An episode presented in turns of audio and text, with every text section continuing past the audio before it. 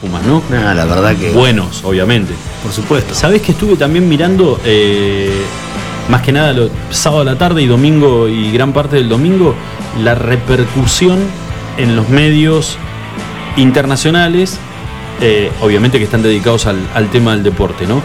Y hay, a ver, vos sos el que la, la tiene mucho más clara. Y había por ahí, en algunos titulares de medios australianos y sudafricanos, como, un- digamos, como acompañando El triunfalismo de los Pumas. Que no, la, pero- la- la- la alegría por una derrota neozelandesa. tal cual, los neozelandeses con una autocrítica Ah, durísima. Durísima. Pero durísima. Cinco minutos después de terminar el partido había titulares en los diarios de Nueva Zelanda Sí, sí, sí, donde felicitaban a los Pumas por la actitud, o sea, le, hablaban de la garra, la actitud, el compromiso, el querer ganar el partido. Y los defenestraban a los jugadores de ellos como que no tenían ganas de jugar, que no se comprometían con el juego, con la camiseta. Fueron muy, pero muy duros. ¿Sabes qué? La Peor, derrota de la historia llegaron a ponerle en un, en- en un diario. Bueno, la crítica también basada en cómo habían llegado los Pumas a este debut contra los All Blacks. Bueno, ¿no? 402 días Exacto. sin jugar un partido Sí. oficial los Pumas. Diez Último- jugadores. Último, partido que jugaron los Pumas, Mundial de Japón 2019 contra Estados Unidos, que gana ese partido, pero así todo no le alcanzó para clasificarse a los, a los cuartos de final. Entonces, desde ese entonces que no se juntan los Pumas. Se habían juntado algunos jugadores porque la mayoría de ese equipo de los Pumas eran todos los chicos que jugaban en los Jaguares, la franquicia del rugby argentino que jugaba Claro. en el Super Rugby. Y un, con un recambio de 10 jugadores eh, y obviamente montando un cuadro comparativo de lo que era y lo que había sido eh, llegar hasta ahí, hasta ese partido, el, sele- el seleccionado neozelandés, ¿no? Entonces había una diferencia en favor. Diferencia en todo sentido. La historia sí. hablaba por sí sola, habían jugado 29 partidos, eran 28 triunfos de Nueva Zelanda, un solo empate, que habían conseguido acá en el año Seguro. o- 85. Eh, por presente, estos All Blacks, si no son los mejores de la historia, le- pero le pegan el palo, por rendimiento, por individualidad, por juego colectivo, por Qué todo. loco, ¿eh? Eh, vení- se había jugado el Super Rugby neozelandés, o sea, hace tres meses que ellos están jugando el rugby en sus clubes. Jugaron cuatro partidos de primerísimo nivel, cuatro partidos contra Australia antes de jugar contra los Pumas. O sea, tuvieron batallas fuertes de primer nivel, Sí, sí, con sí, alto compromiso antes de jugar contra los Pumas. O sea, por rodaje y por todo eso que enumeramos antes, eran los claros candidatos a una vez más ganar y. Como decíamos en la nota cuando preguntamos a Eduardo eh, Simone, si él pensaba que se iban a llevar un, un batacazo, un resultado muy abultado en contra o no, no se sabía qué podía pasar. A mí me sorprendió, la verdad. Como, como para ponerle este, un, un brochecito a esta, esta primera parte, pues vamos a tener, y esto gracias a la, a la- a la intervención y a, y a la agenda de Julito, vamos a tener la posibilidad de hablar a las 6 de la tarde, nada más y nada menos que con Alejandro Cosia, el negro Cosia, que quién es para el o lo que representa Cosia para el rugby y hoy para los medios eh, deportivos internacionales que eh, reflejan o hacen, digamos, el seguimiento de los Pumas. Para mí es la voz del rugby. Cada vez que uno escucha un partido relatado de los más históricos, en el 99 contra Irlanda lo relató Alejandro Cosia. En el 2007 contra Francia Sí. en el Mundial, en el debut, que también ganaron los Pumas, Alejandro Cosia. Este partido, yo la, la verdad, la Cholulier le mandó un mensaje apenas terminó el partido y le dije, la verdad, negro, si vos no hubieras relatado este partido, le digo, el triunfo no hubiera sido lo mismo, porque la emoción que le pones vos a un partido de esta calidad no se lo pone nadie. Bueno, yo te decía hoy cuando hablábamos, está el relato de Víctor Hugo Morales, el gol de Maradona contra los ingleses, eh, esa, esa mezcla de emoción con poesía en el medio, que quedó, digamos, es, es- es un complemento. Ese gol tiene que estar relatado por Víctor Hugo Por Morales supuesto. para poder apreciarlo. Y lo que ocurrió en este partido de los Pumas contra los All Blacks, sin el relato de cosas, es como que le faltaría, no, el último penal, el famoso adentro, ¿no? De, de- de cada relato de cada ¿Vos, penal. vos te das cuenta cuando escuchás un partido relatado por Cosia, vos cerrás los ojos y lo escuchás. Según el estado de ánimo, como él está relatando, te, das- te vas dando cuenta si el partido, Sí, cómo está. eh, si están Sí, ganando sí. los Pumas, si pueden ganar, si están perdiendo mal y no tienen chance de nada, porque cuando él está aburrido en un partido, te das cuenta enseguida como que le, le baja la tonalidad al relato y el partido es eso. Sí, hasta vos perdés este interés en, en seguir viéndolo o por lo menos Exacto. eh, escuchar eso. Bueno, eh, lo último, hubo un periodista en, en- en la República Argentina que dijo que es tal vez, eh, y, por eso tiene, a ver, para que la gente entienda de que esto no se trata de triunfalismo, de que hoy todo el mundo hable de, los Pumas, sino que más allá de ganarle por primera vez en su historia a un equipo de rugby que tal vez es el rugby más fuerte del planeta, que es el de los All Blacks, eh, es el triunfo en un deporte a nivel equipo, es tal vez el más resonante, el más contundente, comparándolo con equipos de otras disciplinas deportivas, Eh, decían eh, algunos. Contundente puede Dejando ser. de lado, porque- obviamente, el deporte individual, ¿no? Contundente puede ser porque la verdad que lo ganaron de punta a punta. No hubo ningún momento en que los Pumas se los llevó- eh, que los All Blacks lleven puestos, se los lleven por delante de los Sí. argentinos y uno piense, "Ah, acá se vinieron, se nos vienen encima y, y van a dar vuelta al resultado. En ningún momento estuvo en juego el resultado de Argentina, siempre estuvo adelante, siempre impuso su ritmo de juego, siempre defendió eh, como tenía que defender y la verdad que nunca se vio de que el resultado se fuera a dar vuelta. Entonces, por ese lado sí. En cuanto a si es el de resultado más resonante de un equipo contra una potencia mundial, te lo puedo equiparar a la, a- a la par de cuando el equipo de básquet le ganó al Dream Team en los Juegos Olímpicos de Atenas en el año 2004, que después se termina quedando con la medalla dorada. Son los dos triunfos más resonantes de, a nivel de equipos argentinos contra eh, Sí, en distintas- super equipos mundiales de, de- de en, di- otros en distintas países. disciplinas deportivas. Eh. Bueno, eh, así que vamos a tener esta, eh, esta, esta posibilidad y nos seguimos dando, gracias a los Pumas, nos seguimos dando este, algunos gustitos para con este programa. eh, fue la, posibilidad de, hablar el, día viernes con, con un ex Puma. eh, y hoy con este eh, comentarista deportivo, con este periodista deportivo que es la voz del rugby en, la República Argentina. Bueno, vamos a estar, hoy se cumplen, Julito, tres años del asesinato de Vicente Maillo. Hace tres años, un día como hoy, un vecino muy pero muy conocido de la ciudad, comerciante, eh, nos enterábamos todos y nos desayunábamos con la noticia de que había sido asesinado y después con el paso de las horas fue conocer en detalle de qué manera había sido asesinado, lo cual con el transcurrir de los días no paramos de asombrarnos con, con- este caso. Dolió muchísimo por quienes conocimos a, Vicente Maillo, al petizo, como se le decía, o al gallego, como le decían algunos, sino eh, quiénes estaban involucrados, cómo había sido la trama y el motivo del asesinato. Eh, hoy a tres años de esa muerte vamos a estar hablando con su sobrino, que nos va a estar contando primero que nada cómo, cómo está hoy el tema de la causa. Se han eh, barajado algunas posibilidades. Eh, hace algunos, algunas semanas escuchamos, o por lo menos leíamos en algunos medios gráficos, que daban cuenta de que se podía llegar a dar el inicio del juicio oral a fines de este año. Pero la verdad que así como viene funcionando la justicia en la provincia de Santa Cruz, eh, no creo que esto ocurra. Pero bueno, habrá que consultarle a, su sobrino para cuando charlemos ahora dentro de unos, unos minutos nada más, consultar a ver cuál es la, la información que tiene la familia de Vicente Maillo con respecto al inicio del juicio, eh, con los acusados sentaditos ahí en el, en el banquillo y respondiendo ante la justicia. Sobre todo lo que decís vos de este caso, la trama, lo que hay todo atrás, lo que esconde atrás, eh, quiénes fueron los, los organizadores, Autores decir, intelectuales. de, de- de este asesinato, Ajá. eh, el, por qué, el ver, no sé, uno, uno ve toda esa situación y yo cada vez que lo pienso me indigno cada vez más y, y es algo inentendible. Está involucrada la pareja de Vicente Maillo, la madre de la pareja de Vicente Maillo, los hijos de la, de la pareja de Vicente Maillo, eh, un sicario que habría sido eh, contratado en provincia de Buenos Aires y que viajó hasta la ciudad de Río Gallegos para poder llevar adelante el hecho.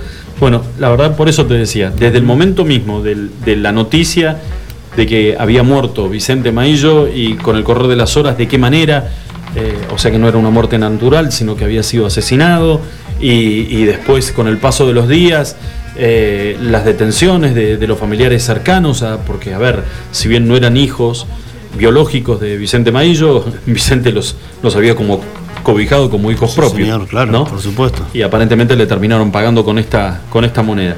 Bueno, esto por un lado. Eh, vamos a. Vos sabés que hay una, hay una información que es muy importante y que no aparece. Eh, la tenemos nosotros y estamos tratando de ver si hay algún funcionario del gobierno provincial o de la policía de la provincia de Santa Cruz que quiera hablar sobre esto. Eh, el pasado fin de semana surgieron alguna, algún tipo de novedad con el caso Sofía Herrera. Sofía Herrera, que es esta chiquita de la ciudad de Río Grande, que fue un fin de semana acompañando a sus papás a disfrutar de un día de camping y que en el momento que llegaron y comenzaron a armar eh, las cosas para disfrutar de ese día, la nena desapareció y nunca más volvieron a verla. Sofía Herrera fue víctima de una campaña enorme en todo el país, donde su mamá y su papá, en algún momento cuestionados, sí, claro. no solamente por la justicia, sino por la opinión pública, eh, se pusieron al frente de esa campaña pidiendo permanentemente hasta el día de hoy colaboración para poder dar con Sofía Herrera. Ellos siguen sosteniendo de que a la nena se la llevaron de ahí y que está en algún lugar eh, de la República Argentina. Hace algunos días ordenó la justicia la detención de un ciudadano chileno que hoy estaría residiendo nuevamente en Chile, pero que en ese momento estaba en Río Grande una persona con antecedentes de abuso sexual con menores de edad y que ellos pidieron, en ese momento, ellos pidieron que la justicia apuntara e investigara qué era lo que había hecho esa persona al momento en que Sofía desaparecía del camping. Sin embargo, eran por ese entonces ellos víctima o, el objetivo de la investigación de la justicia y de la policía, porque decían de que el padre de Sofía no andaba en buenos pasos, tenía deudas con, el juego, eh, que era una persona que tenía sometida a su pareja, a la mamá de Sofía. Bueno, se dijeron miles de cosas. La cosa que con el paso del tiempo, la justicia encontró indicios y hoy pidió, y le pidió a la justicia chilena, detener a esta persona que es un albañil y poder deportarlo para que pueda eh, testimoniar en el, en el caso de la desaparición de Sofía. ¿Cuál es la noticia que tenemos nosotros acá? Es que el pasado fin de semana una persona de sexo femenino cruzó el límite de Ramón Santos, que divide la provincia del Chubut con la provincia de Santa Cruz, vio los carteles con la foto de Sofía Herrera. La foto de chiquita y, la, foto... y la proyección de lo que sería Sofía Herrera hoy. Exactamente.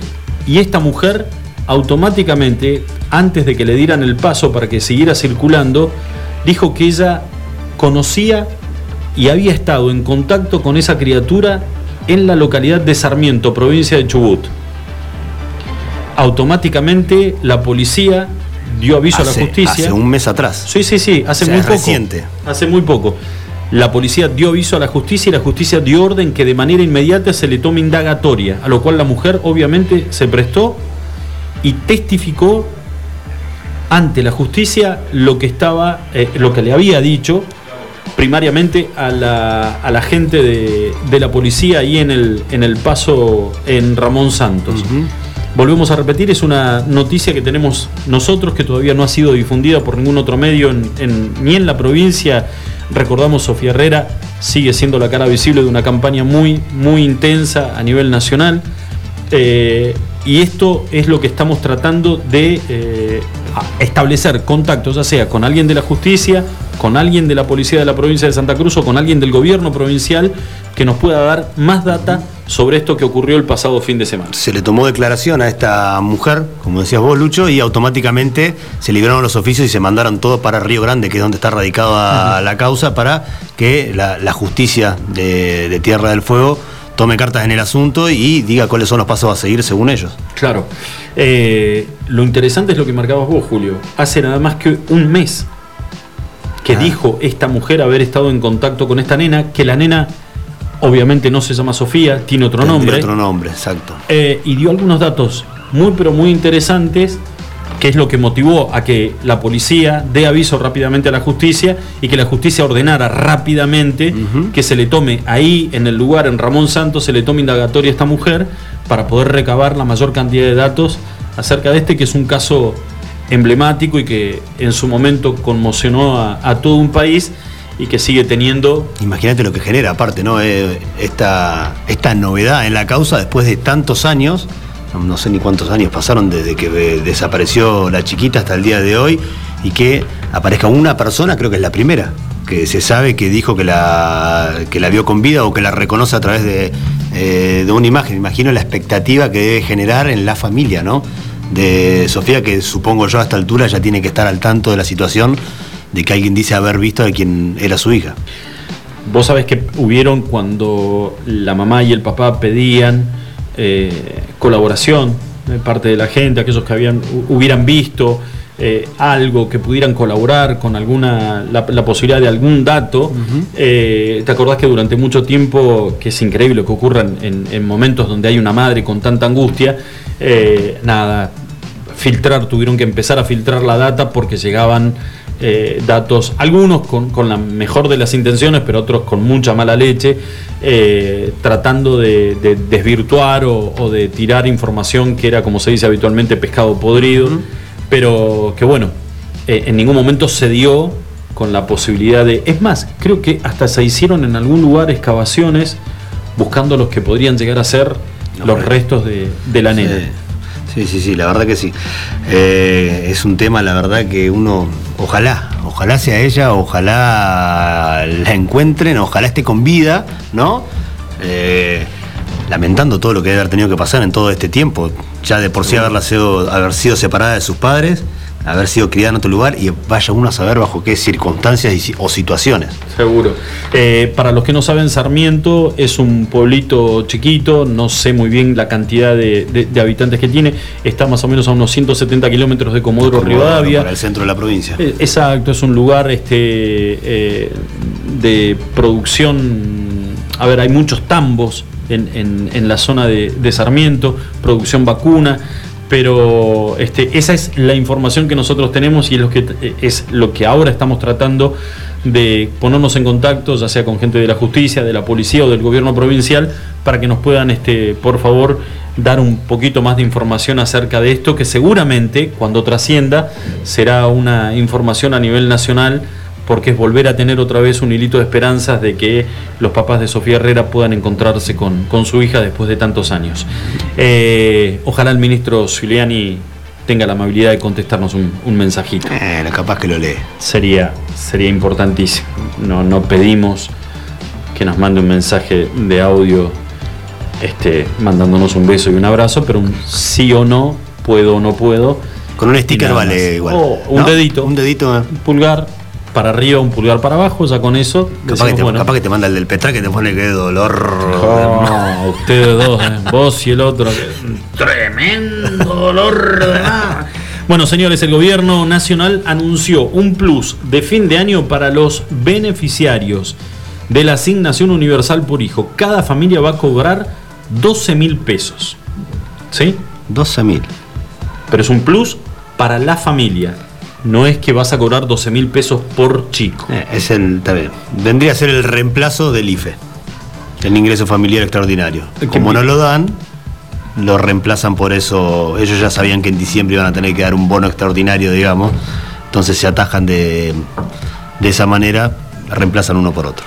Bueno, eh, por otro lado, el presidente de la Nación, la verdad que después de lo que ocurrió en, en esa comida de despedida de Evo Morales que volvía a su Bolivia querida, eh, una, un par de fotografías que causó bastante enojo, más teniendo en cuenta que después uno de los integrantes de esa fotografía, Gustavo Vélez, dio positivo con coronavirus.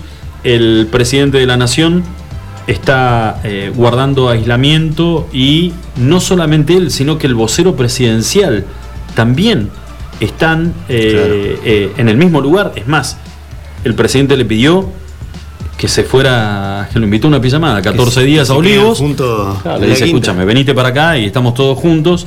Vos, pero, que, vos que tenés Netflix, vení, le dijo. es más, porque creo que Alfredo le pidió, este, le dijo, no me pasás la cuenta de Netflix. No, ni en pedo. Ni en pedo, estoy pagando yo. Sí, me pareció. Además me la pusiste otra vez en, dólares. Con el, nada que ver, nada. dijo. Bueno, ¿sabes qué? A sos canchero, ahora te venís acá. Venite a Olivos, le voy a decir a. Me olvido siempre el nombre. Fabiola. A Fabiola. Yolanda iba a tirar nada que ver. Bueno. Fabiola, este, armarle el cuartito de, los invitados, el vocero se viene para acá. Así que eh, están recluidos los dos en la Quinta de Olivos, pero esa fotografía hasta el día de hoy sigue generando muchísimo malestar y muchísima crítica, porque no solamente lo tenés al presidente y a su vocero en aislamiento, sino que además aislamiento por el hecho de haber tenido contacto estrecho con un, con un caso positivo, sino que además, y que acá hay, acá hay todo un punto, que es que a raíz de un eh, caso positivo en el equipo del Ministerio de Economía, un integrante, uno de los, de los principales referentes de la misión del Fondo Monetario Internacional, dio positivo. Sí. ¿Pero qué estuvieron chapando adentro del, del ministerio? Se supone que, a ver, si mantuvieron reuniones, mantuvieron reuniones con barbijo, con un distanciamiento. ¿Cómo puede ser? Ah, inentendible. O sea, y parte del equipo del Ministerio de Economía también está aislado. O sea, tenés una eh, masa, que es el presidente de la Cámara de Diputados de la Nación, también está También está aislado. aislado. A lo que Para mí pasa por el lado de que no cumple los protocolos, no solo en la distancia. Porque uno ve la foto de la cena de, de Alberto Fernández con Evo Morales y Belis, Tayana y todos los demás.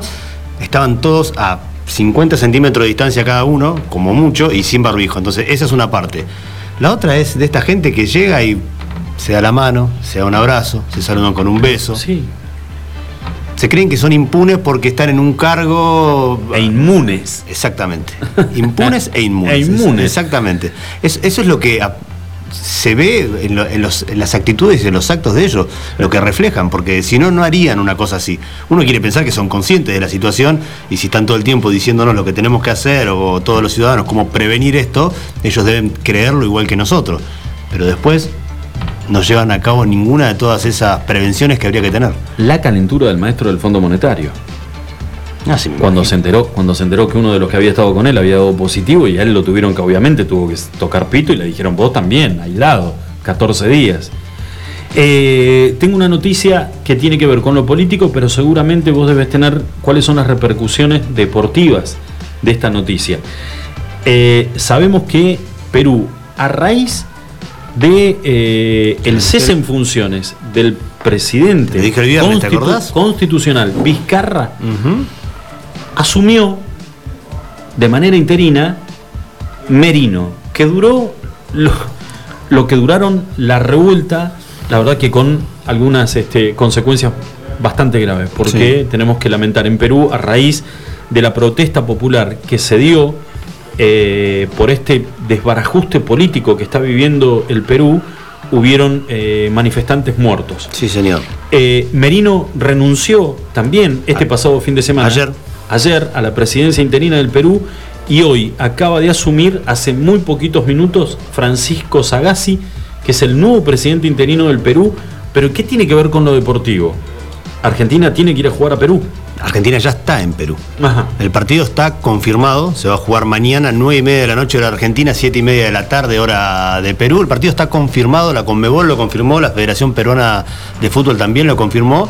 Así que la selección, en principio, partido confirmado, no corre riesgo de, de suspenderse, salvo que de acá a mañana haya una catástrofe en Perú, ¿no? Pero bueno, al día de hoy, con la situación, con los problemas que tienen eh, gubernamentales y los problemas que hay en la calle con manifestaciones y con hechos de violencia, hasta lo que hay hoy, el partido está confirmado. Así que no correría el riesgo de jugarse lo que sería el cuarto partido por estas eliminatorias sudamericanas para la selección argentina. ¿Ya nos superaron en cantidad de presidentes en una semana? No, tuvimos cinco nosotros en el 2001. Tan cerquita, me parece, ¿eh? Tres o cuatro llevan ya. Sí, sí, sí, sí, sí. Igual hay que ver este lo que. Mira, lo que la gente más eh, los, los enojó fue que Merino asumió de manera interina, pero parece que al, al segundo o tercer día era como que le encantaba el sillón y Empezó a dar no, no, y tiró que la posibilidad, la- el, el tema de un interino es normalizar. Claro. O sea, llamar a elecciones. Tenés que llamar a elecciones. Y aparentemente la intención de Merino era, bueno, si todo se calma, yo la verdad que me siento cómodo acá. La gente Yo salió puedo la- aguantar hasta las próximas elecciones. Ah, la gente salió de vuelta a la calle y le, le dijeron, maestro, al igual que Vizcarra, vos también estás equivocado, así que o te vas o, bueno, hay mucha expectativa para ver qué es lo que va a anunciar Sagasti en, en el, en el primer discurso que tenga para, para con el pueblo peruano, pero todo el mundo descuenta de que Sagasti va a poner plazos para normalizar institucionalmente la a, a la República del Perú, dándole la posibilidad de que vuelvan a tener elecciones y que tengan un presidente elegido de manera democráticamente. Pero eh, muy complicados, ¿eh? Oh. Muy complicados. Eh, complicado también está Morales, el gobernador de la provincia del Jujuy. ¿Qué le pasó a Gerardo? Y eh, la verdad que no hay, no hay buenas noticias. Minera Aguilar es un proyecto minero que lleva en la provincia de Jujuy 91 años. Te vuelvo a repetir y se lo volvemos a contar a la gente. Minera Aguilar es un proyecto minero que está enclavado en la provincia de Jujuy hace 91 años. Y en junio del año pasado ofrecieron hacer una inversión por casi mil millones de dólares. Hace 24 horas dijeron, muchachos, no están las condiciones dadas, cerramos la mina. 600 trabajadores en la calle. Un proyecto, te lo repito, así ya tenés la información completa y la vas masticando para ver cómo, cómo se están comportando las multinacionales con la situación que está viviendo la República Argentina económicamente. Igual a mí me da la sensación que eso responde más a un ida y vuelta en cuanto a apertura y cierre de actividades o los protocolos que le deben estar pidiendo también, me parece, además de lo económico, pero... No, 91 años, Julito. O sea, pasaron, en 91 años pasaron más en este país. No un sobresalto. Deben haber pasado varios, varios sobresaltos económicos. Sin embargo, se mantuvieron. Hoy dicen que esto es inviable y que prefieren seguir manteniendo eh, o mantener cerrado el proyecto e indemnizar, porque el tema es, no es que nos vamos y que nos hagan juicio, no, no, no, nos vamos, le pagamos a cada trabajador lo que le corresponde, pero el tema es, perfecto, lo que debe estar pensando Morales y el gobierno nacional. ¿Y después qué hacemos con estos 600 muchachos? ¿A dónde los ponemos a trabajar? ¿600 taxis? ¿600 remises? ¿Puesto de pancho? ¿Qué hacemos? Eh, ¿A, a dónde los, ¿Cómo los orientamos para que esta gente lo que agarren de una indemnización sí, porque en Jujuy? Además, con la plata que deben cobrar esos trabajadores, me parece que con, el bono de fin de año no les alcanza.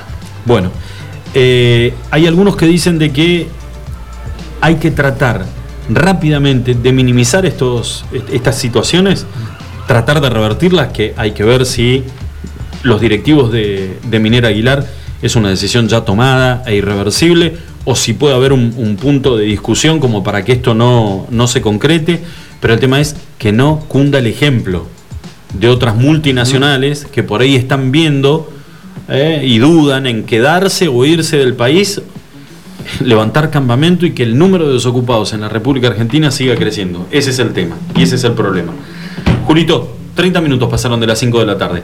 Hacemos una pequeña pausa, cortita. Claro que sí. Y cuando volvemos, estamos hablando eh, sobre estos tres años que se cumplen del asesinato, el brutal asesinato de Vicente Maillo en la ciudad de Río Gallegos, un vecino muy, pero muy querido, un comerciante muy, muy querido en la ciudad de Río Gallegos, hablando con el sobrino y viendo cómo está la causa hoy. Iguan. Escuchanos online, iguanradio.com.ar. Autofarma, Centro de Bienestar. Te esperamos en nuestra red de farmacias. Un centro de productos de salud, perfumería y belleza, con un autoservicio asistido. En Autofarma encontrarás las marcas más prestigiosas y los mejores laboratorios. Búscanos en Facebook www.autofarma.net. Llegas a Minimarket y lo único que te acordás es que te pidieron algo que empieza con C. Lleva un vino Cabernet, una Cunnington, carne de calidad, helado Fredo de chocolate, una barrita de cereal Habana. ¿Y una cebolla? ¿Era eso? Espero no equivocarme. Tenemos eso que necesitas y más. Te esperamos en Moyano 158. Seguinos en Facebook e Instagram. Recordá los recomendados del mes en www.minimarket.press. Minimarket, compras rápidas. Buffalo Burgers. La hamburguesa evolucionó y está en la Patagonia. Descubrinos en Carrefour. Más carne, más cheddar, más panceta. El medallón más grande. Una variedad increíble de novillo de 180 gramos, cordero 150 gramos y pollo crujiente. Haz tu pedido desde tu celular en nuestra tienda online www.buffaloburgers.com.ar Buffalo Carrefour. Atendemos por WhatsApp 2966 479649. Buffalo Burgers, la auténtica hamburguesa de la Patagonia. Hoy más que nunca estamos juntos para que todo vuelva a moverse. Por eso Banco Santa Cruz te ofrece créditos MIPIMES, líneas de créditos exclusivas para el pago de sueldos, descuento de cheques y para capital de trabajo. Consulta el detalle completo de cada línea ingresando en bancosantacruz.com barra financiación. Válido para cartera comercial. Otorgamiento sujeto a la evaluación crediticia al cumplimiento de los requisitos comerciales y legales dispuestos por el banco. Consulta toda la información y condiciones de las líneas en bancosantacruz.com.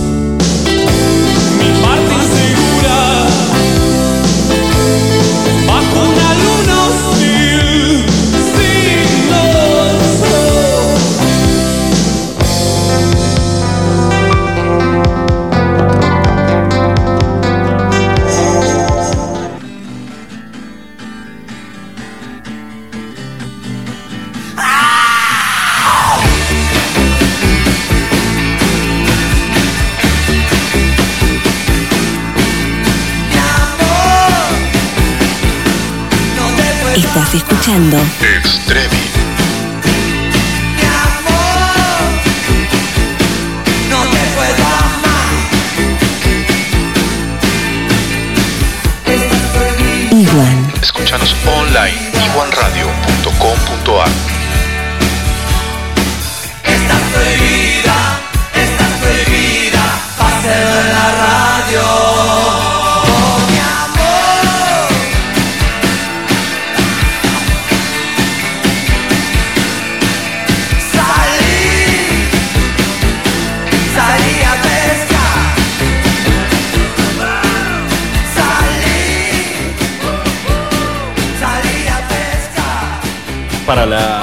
pasadas, las 5 de la tarde, en la ciudad de Río Gallegos, en la República Argentina. Eh, ¿En toda la República Argentina? en toda la República Argentina, ¿eh? Yo creo que en Una toda. época estuvimos con una provincia diferente, ¿te acordás o no? Distinto uso horario. Sí, San Luis.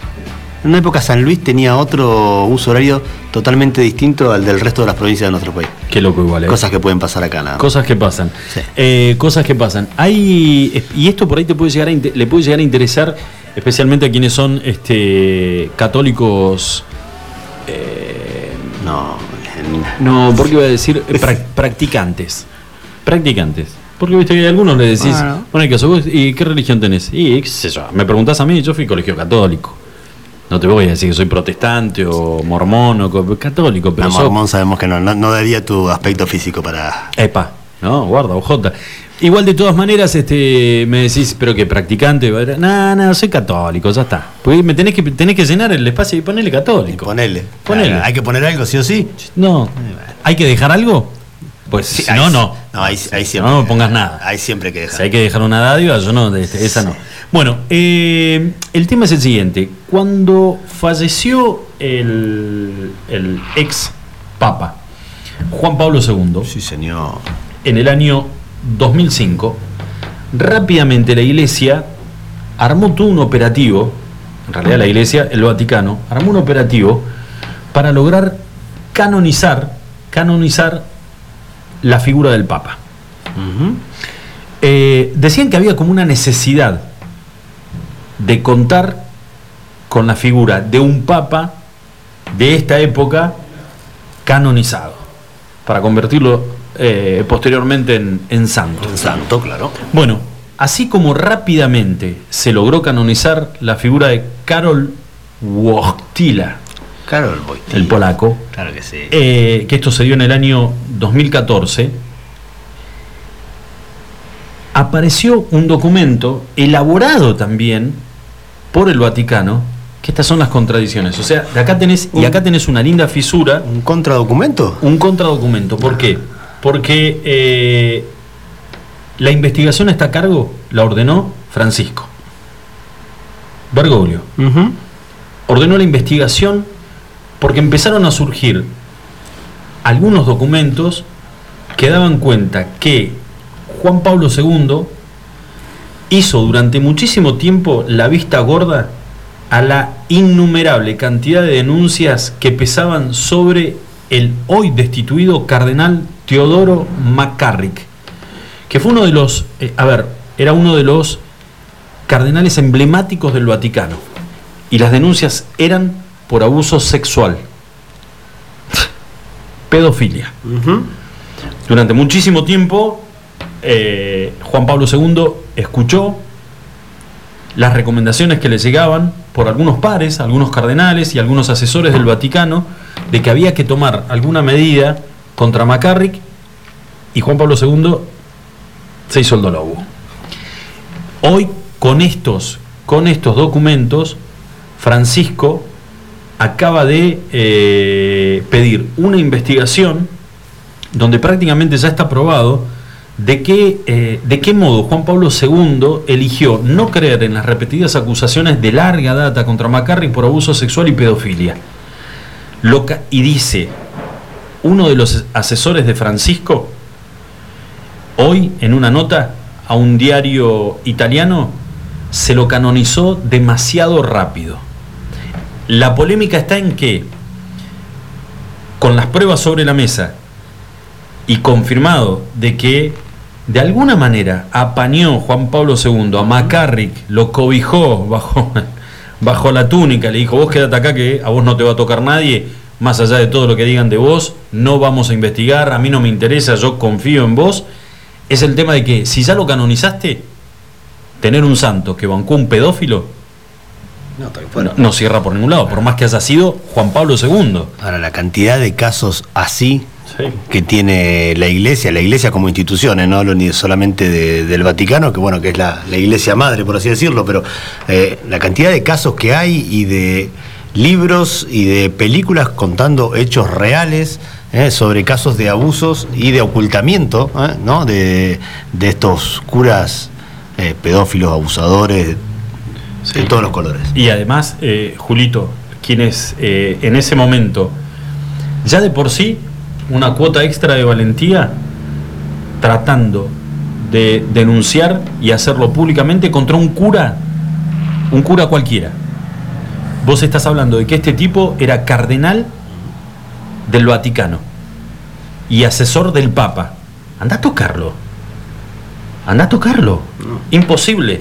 Pero vos sabés que no solamente la sotana sucia Juan Pablo II, sino que Benedicto XVI es otro También. de los que ordenó a McCarrick en su momento mantener un perfil bajo cuando comenzaron a surgir nuevamente, viste que fueron como tomando, eran como embates, que Los tomaban, rumores. tomaban un poco de fuerza y Mm. con el paso del tiempo, al ver que el tipo cada vez seguía más cerca de su santidad, era como que perdían fuerza los denunciantes y decían esto no va a llegar a ningún lado. En el año 2005, Benedicto XVI le aconsejó que mantuviera un perfil bajo para lograr precisamente esto, que los denunciantes perdieran fuerza y que quedara todo en un rumor que se iba a ir disipando con el paso del tiempo.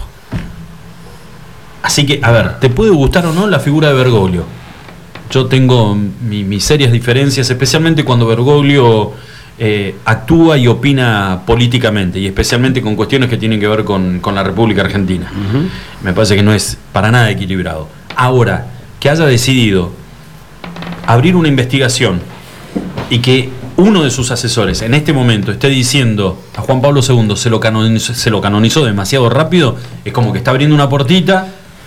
Ahora, la verdad, a mí celebro si, si está llevando adelante este tipo de investigaciones y él pidió que las que, que sean más exhaustivos y que hagan una investigación a ver si fue así o no. Eh, ¿Cuál es el paso a seguir? ¿Se puede descanonizar a alguien? ¿Se le puede sacar eh, es- ese rango que se le dio? que no tengo ni idea. Ese es un tema para, mm, para saber. En todo caso, si no se lo puede Es sacar. santo, ¿eh? Por eso, en todo Es caso, si San Juan, eh, San Juan Pablo San II. Juan Pablo II. Si, si no deja de ser San Juan Pablo II porque no se puede dar marcha atrás en esa designación, ¿no? Eh, queda manchado de, de igual manera. Bueno, hoy la, la- la polémica es mucho más grande porque también han tomado parte en estas últimas horas quienes son los que defienden la figura de Juan Pablo II.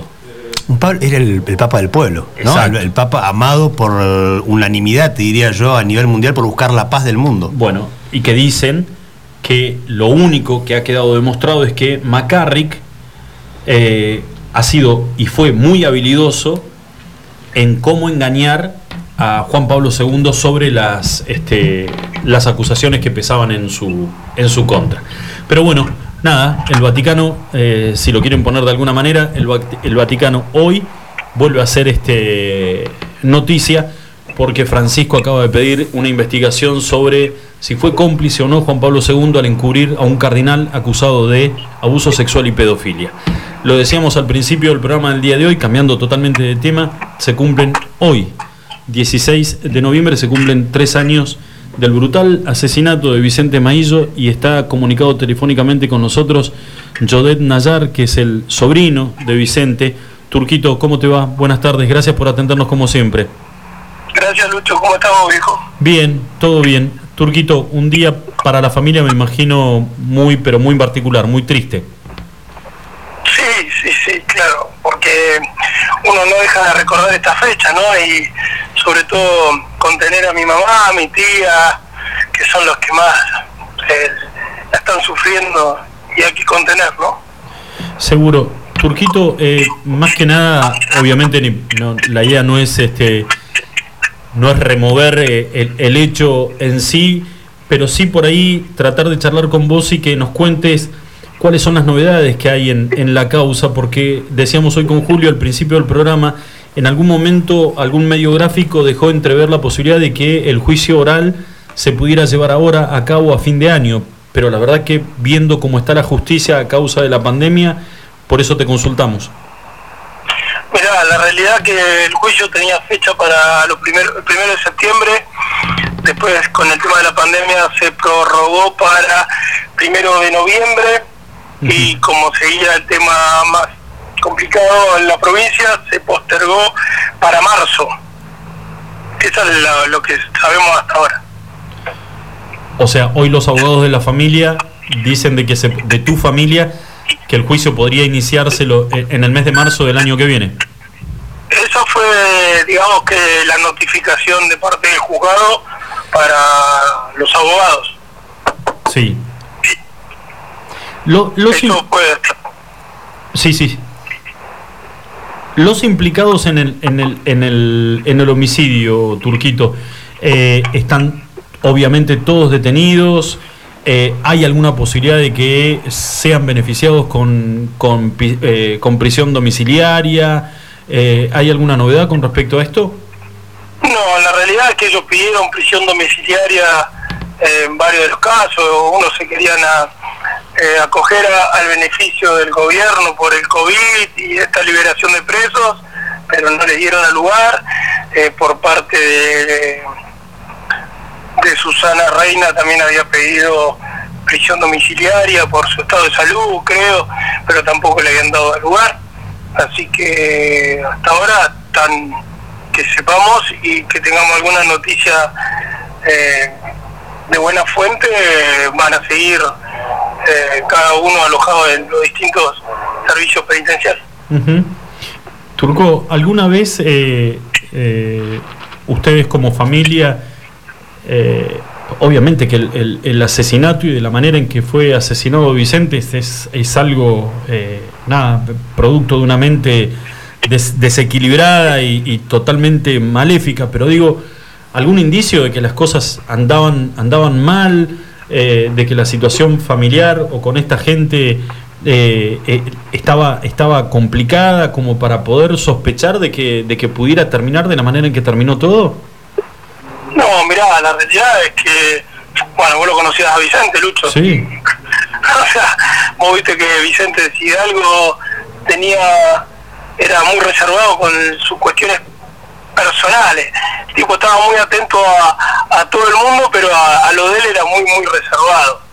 O sea, lo que te puedo llegar a decir es que yo dos días, dos días antes lo había cruzado él en bicicleta y yo siendo todavía, yo me estaba haciendo el gimnasio, no, mirá, no me olvido más, eran las seis menos cuarto de la mañana y me lo encontré en la ría, yo estaba por ir a abrir el gimnasio y él pasaba y estuvimos hablando, qué sé yo, como 15 minutos ahí. Y, y me preguntó por mamá, me preguntó cómo andábamos todos, ¿viste? Y, y no me comentó absolutamente nada. Pero sí sabíamos que no andaban muy bien las cosas entre, pero como todo, como una, nada, como una pareja normal, ¿no? Que a veces tienen altibajos. Claro. Eh, Turco, ¿y vos le encontrás un, un- después de tanto tiempo, tres años después y analizando, porque imagino que esto se, te- se les debe pasar a ustedes por la cabeza todo el tiempo, todo lo que pasó. Tres años después, ¿le podés encontrar un porqué a, a lo que hicieron? Eh, a ver, eh, la realidad, y ustedes me conocen, viste, yo, no, yo soy un tipo bastante, ¿cómo decirlo?, temperamental. Entonces, Sanguíneo. si algo sanguíneo, si algo en todos estos tres años no he podido pensar, si encontrarle una lógica. Entonces, eh, no, la verdad es que no, que lo único que se me cruza por la cabeza eh, es que no solamente lo puede haber pensado gente muy macabra, no, no, ni siquiera, mirá, yo he trabajado en el Servicio Penitenciario Federal 16 años y he visto de todo y, he escuchado y he visto causas y la realidad de que conociendo cómo fue Vicente con ellos eh, y sobre todo con, con el más chico, eh, no, no, no, no, no, no, no encuentro una una explicación. Y conociendo a Vicente lo generoso de, como tipo, yo ahora puedo hablar como, como sobrino, a mí jamás me jamás me hizo faltar nada, si yo necesitaba, ni, ni siquiera necesitaba pedírselo, si él se enteraba, me hacía llamar y me te, te- te daba una mano, ¿me entendés? No, eh, ellos no hubiesen necesitado eh, esconderle o robado como le robaron, eh, nada, se lo pedían y capaz que iba a protestar un poco porque, porque el negro era eh, era así, no, no le gustaba derrochar la guita, pero la gastaba bien, pero te lo iba a dar igual. Y era su que plata. te- y era su plata, Y era su Y plata. Y, y- y- y capaz que, qué sé yo, eh, volviendo a- al otro día que vos me hiciste la entrevista del gimnasio, Vicente fue el tipo que me dio un préstamo para comprar mi gimnasio la primera vez, ¿me entendés? Sí. No me la regaló, ¿eh? Pero yo tampoco se la... ¿Entendés lo que digo? O sea, era su plata, era su guita, y él claramente te la iba a prestar. Y te iba a hacer sentir que la tenés que devolver de alguna manera, y estaba bien, ¿me entendés? Porque nada viene de arriba. No, y era una manera de educarte. Totalmente, por eso yo también, por eso me, me, me extraña, porque ellos han tenido todo, todo, desde recorrer el mundo a vivir como, no sé, viste, realmente muy bien, muy bien, vivir muy bien todos. Nosotros decíamos hoy, Turquito, que eran, eh, a ver, no eran hijos sanguíneos, pero Vicente los había co- cobijado y además porque, a ver, quienes lo conocían a Vicente sabían cuál era la relación de él con su pareja y con los hijos de su pareja. Era como si fueran hijos de él. Eh, totalmente, viste, Vicente siempre tuvo ese concepto y desde el primer día que nos presentó a, a su mujer, viste, presentó como sus hijos, sí, claramente. Turquito, eh, por ahí en el, correr de estos, de estos tres años han surgido algunas versiones, algunas han sido confirmadas ya sea por ustedes, los, familiares, y otras tal vez por la justicia, pero se habló de que en algún momento Vicente se dio cuenta de que eh, los números no estaban cerrando y que había, y que había una fuga de dinero y que esto podría haber sido tal vez el principio de, de, un dolor muy grande para él porque él había confiado en estos chicos. Eh, Vicente siempre supo. Él tenía muy claro por dónde había una fuga de dinero y desde antes, muchos años antes. Eh, pero estaba dentro de, de la fuga de dinero de un negocio, ¿me entendés? Sí. El robo, el robo estaba contemplado, estaba dentro de los márgenes de la pérdida de un negocio, ¿me entendés? Hasta que esa pérdida fue muy grande y, y, eh, ahí empezó a, a molestarse, digamos. La verdad es que, que sí, y sobre todo me parece que una de las cosas más importantes fue el haberse dado cuenta de que eh, su hijo más chico, bueno, su hijo, no, bueno, no sé cómo llamarlo, a mí me cuesta ya, ya no sé, me cuesta porque nosotros seguimos teniendo ese concepto, ¿me entendés? Entonces, eh, eh, este muchacho, el más chico, Vicente era, era, era a sus ojos y cuando Vicente se da cuenta de que él no había no había rendido nunca ninguna materia, que llevaba una vida eh, de lujo en Buenos Aires y que no iba a la facultad y que no nada y que salía de noche y a los mejores boliches de Buenos Aires y entraba a los VIP y, derrochaba dinero bastante, eh, dijo se acabó, nada más. Y le dio un, un tiempo límite para que se venga. Y así fue, pero vino a matarlo. Va a traer al sicario, qué sé yo. Sí, sí. Eh, se hablaba, eh, Turquito, se hablaba del, del otro muchacho con algunos problemitas de deuda de juego. Y, y también se hablaba de algún problemita con el tema de consumo de, de drogas. Eh, a mí no me consta lo de las deudas de, de juego. Sí sé por, a ver, no, no tengo certeza, ¿no? Claro. Pero sí tengo gente que está en la noche y que me lo ha dicho, que, que sí, que jugaban bastante ah, por internet, que, que le gustaba. Y el tema del consumo también creo que estaba comprobado. No, no tengo yo, no, no, no, no te podría decir que yo los vi o que, no, yo no, no tengo no tengo noción de eso. Sí, de lo que me lo ha dicho la gente que estaba que mueve la noche en Gallego, de que mueve la noche en Buenos Aires, que uno conoce, ¿no? Claro, por Eh, eso. Y Vicente tampoco, no era un tipo que no conociera la noche, o sea que las mismas personas también se lo habían dicho. Vos sabés que la, la- la imagen, por lo menos yo, de, de haber trabajado en un, en un pub, es verlo. La imagen que tengo, Turquito, y seguramente me vas a decir que era así, era verlo llegar a Vicente después de cenar, con su flaca, como él le decía, eh, a tomarse un whiskycito con un café antes de irse a dormir. Y el Eh, tipo. todos lo conocimos, ¿viste? Lo conocimos en todos aspectos Vicente y el que, y bueno, vos, nosotros, nuestra generación que mm, cuando andábamos divirtiéndonos de noche, lo hemos cruzado mucho, y pero era una persona que le gustaba, la noche le gustaba, le gustaba sentarse a, a la barra, a la punta de la barra, Sí, de señor. cualquier lugar, era en la punta de la barra, a tomarse su whisky, a charlar con los conocidos que tenía, invitarte, invitarte un whisky, o lo que estuvieras tomando. O sea que él ha tenido, eh, ha tenido noche. Y gente de la noche, no escuché a nadie hablar mal de él. Mirá que en la noche vos lo tenemos un poco conocida y, y es difícil que nadie hable mal, ¿me entendés? Y Vicente, ni de la noche ni de día, nadie, yo no he escuchado nunca a alguien que hable mal, el- jamás. El, el- el hecho, obviamente que el hecho en sí conmociona y nos imaginamos que a ustedes como familiares directos, ni hablar, en, en un, en un punto del cual uno no, no- no podría ni siquiera intentar ponerse en el, en el lugar de ustedes. Ahora, Turquito, cuando, cuando eh, este- esta madeja empieza a, em- empieza a, le empiezan a buscar la punta del ovillo y- y empiezan a tirar y se encuentran con toda esta trama donde aparece la madre de estos chicos, la abuela de estos chicos. Digo, es, es algo sacado de una, de una película, pero guionada por, por Tarantino. O sea, es, es muy, muy No, escabroso no, todo. No, no, Lucho, vos, vos estás eh, dándole mucho crédito, no, no, es guionada por alguno de nosotros. Está mal guionada. Pero- no, pero te digo- pero te digo- un poco más inteligente en, el guion. Claro, sí, pero a lo que me refería, digo, la cantidad de. La, la- la- todo el núcleo familiar involucrado.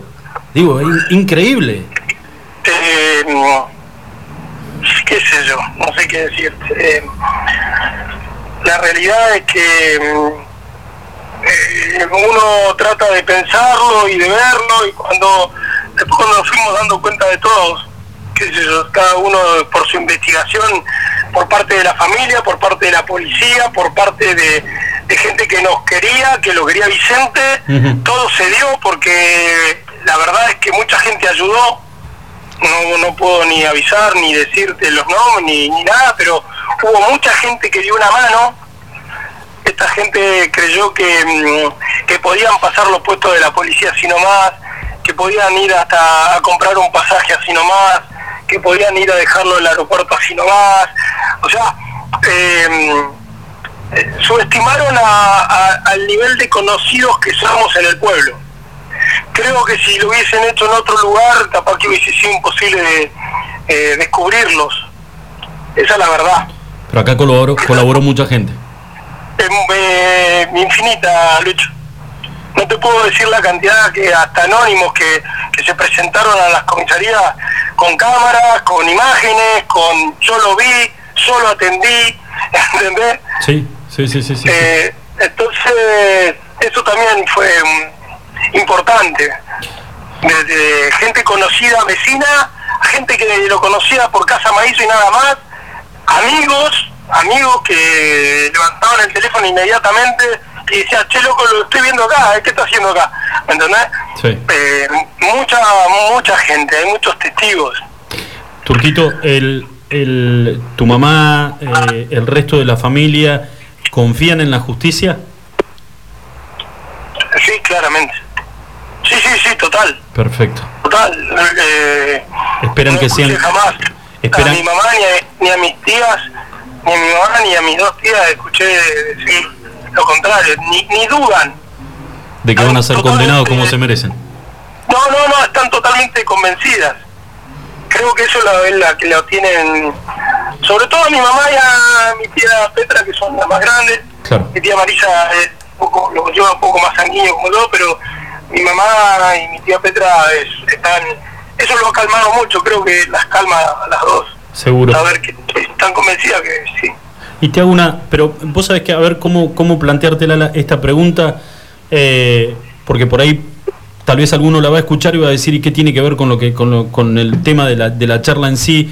Pero vos sabés que los dos, los dos negocios de Vicente son muy emblemáticos en, en Gallegos. Que Casa Maillo eh, es, es como, no sé, te voy a nombrar otro, Patio Central, son, son negocios de, históricos de esta ciudad. Y verlos cerrados eh, causa así como, ¿ha- ¿hay en algún momento, o esto depende de la justicia, la posibilidad de, de que esos negocios vuelvan a reabrir y que, y que sean ustedes los que, los que dirijan esos, esos negocios que eran los negocios de tu tío? Mirá, Lucho, la realidad es que mm, en la familia se habló, porque por una cuestión de histórica, mi mamá y mi tía Petra, eh, su idea era mantenerlo a rajatabla, Sí, pero la, la verdad es que de parte de nosotros, que sería la, la generación que lo puede llegar a, a trabajar y explotar y a tener las ganas, eh, cada uno de nosotros está con sus, sus emprendimientos propios. claro. Eh, y la verdad que Casa Maillo y Doña Ana, eh, más sobre todo Casa Maillo, Doña Ana fue fue un sueño de mi tío Vicente para para mi abuela, para mi abuelo. Entonces, de hecho, es, es, es, él- es la excusa de por qué yo hoy vivo en Gallegos. Es la oportunidad. Vicente me trajo de Buenos Aires para Doña Ana. Entonces, eh, creo que no, no, no, no le veo posibilidad de, no lo sé, sinceramente en la familia no está la idea de, De, de discutir si se reabre o no. de discutir si se reabre o no, cada uno tiene eh, su negocio, estamos, cada uno de nosotros eh, de la familia estamos bien posicionados con lo que tiene y con lo que generó y sus profesiones, todos mis primos están bien trabajando, o sea, no hay alguien que tenga el tiempo y, y esa energía de vivir como vivía Vicente metido en Casa Maízo todo el día. Seguro. Esa es la verdad. Y es un negocio que lo traccionaba Vicente eh, por su manera de, de manejar a los proveedores, a manejar a los clientes y lo podía manejar Vicente. Seguro, seguro. Eh, eh, ¿Es emblemático? Sí, hay una fuerte intención de mi mamá y de mi tía Petra de que no se cierre, eso también es verdad. Pero la realidad es que eh, no, no hay mucho capacidad de parte de familia para que se hiciera cargo alguien de eso. No lo sé, estoy hablando Sí, sí, hoy- hoy es la familia. Hoy es esa la postura. Sí, sí. Turquito, eh, te queremos agradecer como siempre la, la deferencia de, de darnos unos minutos de tu tiempo y más hoy en un día tan particular para, para toda la familia. Así que desde acá, mandarle especialmente a tu mamá y a tus tías y obviamente a vos también un abrazo muy pero muy grande para todos los que conocimos a Vicente. eh, eh, saber de que nada, todos también tenemos esa, ponemos esa cuotita de esperanza de que la justicia va a hacer justicia y que los responsables van a, van a recibir la, la culpa que se merece. La pena. Gracias, Luis. ¿Eh? Ojalá. Sí, nosotros, yo también estoy convencido de eso, ni siquiera lo dudo. eh, por eso tampoco estamos muy desesperados por el tema del juicio, porque sabemos que tarde o temprano eh, la justicia va a llegar, eh, la sentencia va a ser, y bueno, estamos para eso estaba, ¿no? La justicia. Seguro. No somos no somos bárbaros como, como ellos, ¿no? Claramente. Lo único que queremos que, que la paguen, nada más.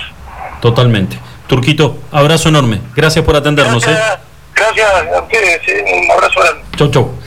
Eh, Jodet Nayar, sobrino de Vicente Maillo, hoy se cumplen tres años de ese asesinato que la verdad que conmocionó a todo Río Gallegos. Es más, medios nacionales, la, creo yo, la totalidad reflejaron cuando se conoció cómo había sido la trama y el desenlace de ese asesinato, eh, lo dieron a conocer como algo macabro de por sí e impensado, eh, teniendo en cuenta quiénes eran los involucrados, ¿no? Y de la manera en que el asesinado se había comportado con, con ellos durante, durante todo este tiempo. Sí, señor.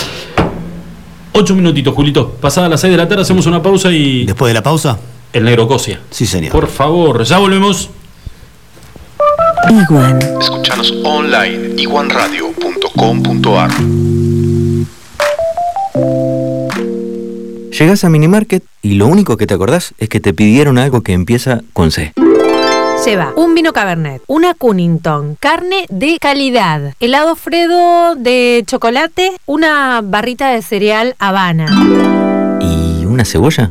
¿Era eso? Espero no equivocarme. Tenemos eso que necesitas y más. Te esperamos en Moyano 158. Seguinos en Facebook e Instagram. Recordá los recomendados del mes en www.minimarket.press. Minimarket, compras rápidas. Nuestro patio de comidas es MoMA. Todos los días disfruta de las ensaladas y del menú de como antes. Vení por los helados de Tito, las delicias de nuestro café Balcarce y las más ricas pizzas y empanadas de Franci Pepone. En MoMA encontrá la auténtica hamburguesa patagónica de búfalo. Tenemos delivery takeaway. Haz tu pedido al 02966 53 66 35. MoMA, calidad de familia. España y Alberdi. Somos santacruceños y ahora entre todos nos tenemos que ayudar. Desde Banco Santa Cruz te ofrecemos préstamos personales de hasta 500 mil pesos para devolver en hasta cuatro años, con acreditación inmediata. Pedilo por Home Banking, desde la app BSC Móvil o en cajeros automáticos. Estamos acá para vos hoy más que nunca. Banco Santa Cruz. Sujeto a normativa interna vigente y calificación crediticia del solicitante. Para más información ingresa en www.bancosantacruz.com.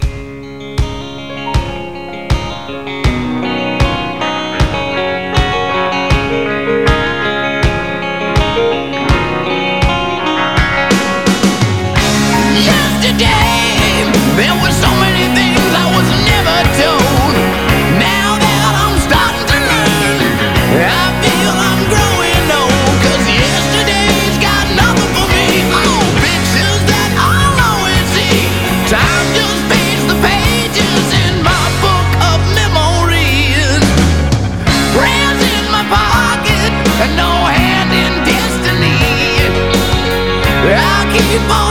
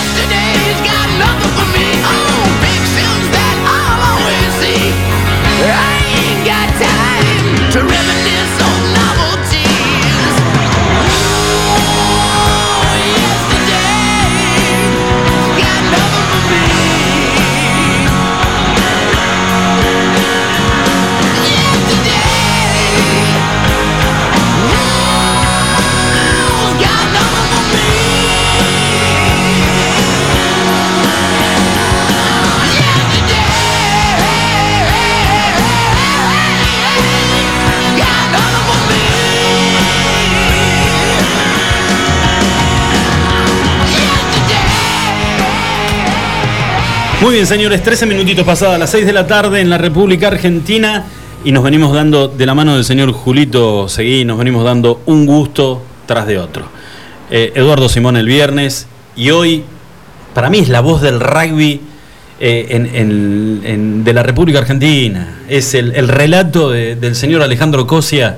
eh, un partido sin ese relato no es un partido, menos de los Pumas. Para vos y para todos es la voz del rugby, porque lo decís vos, Alejandro Cosia relató, por lo menos desde que yo tengo uso de razón, los partidos y los triunfos más importantes de los Pumas, en todos estuvo él presente. Y hoy tenemos el lujo de poder charlar con él cinco minutitos de lo que fue el histórico triunfo de los Pumas en Australia ante Nueva Zelanda. Alejandro, ¿cómo te va? Julio Seguí y Lucho Potel te saludan.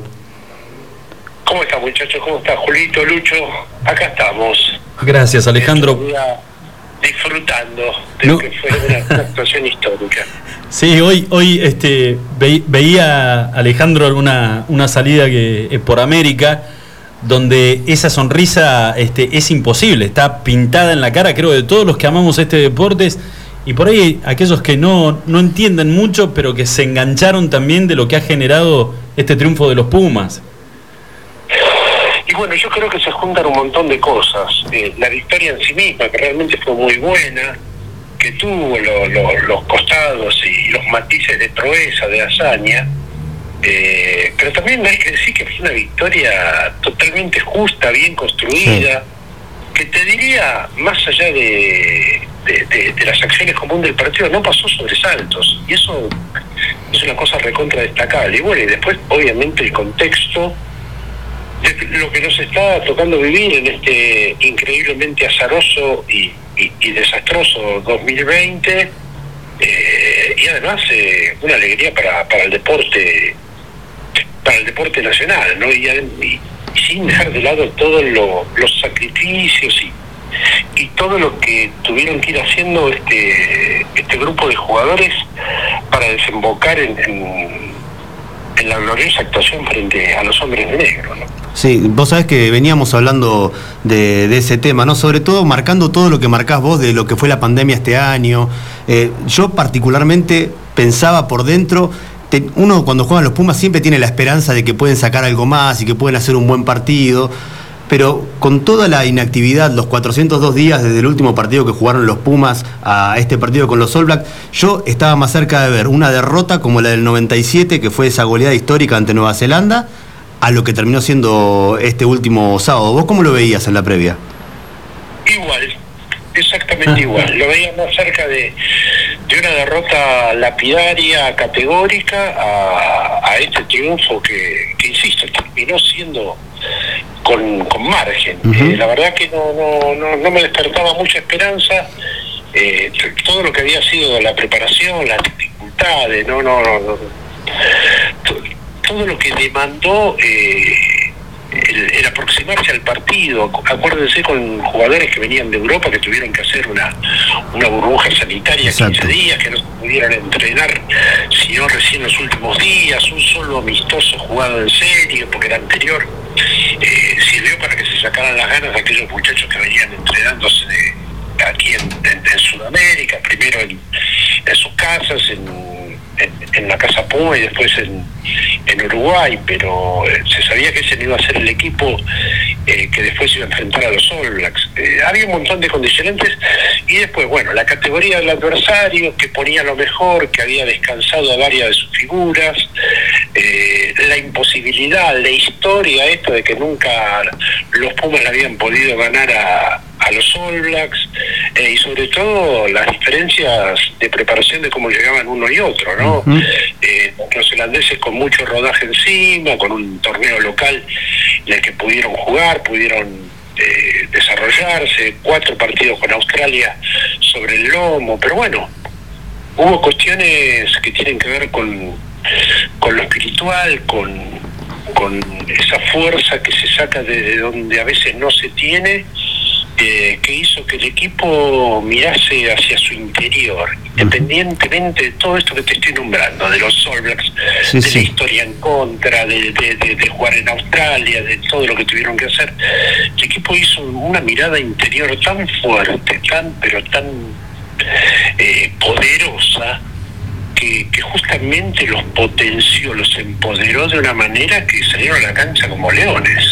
Pero tal es así que, que Ledesma, Alejandro, diciéndoles en una charla de que ellos eran superior, que ellos eran mejores que los All Blacks. Digo, eh, un poder de convencimiento y los jugadores creyéndosela y saliendo a la cancha realmente con ese chip puesto en la cabeza.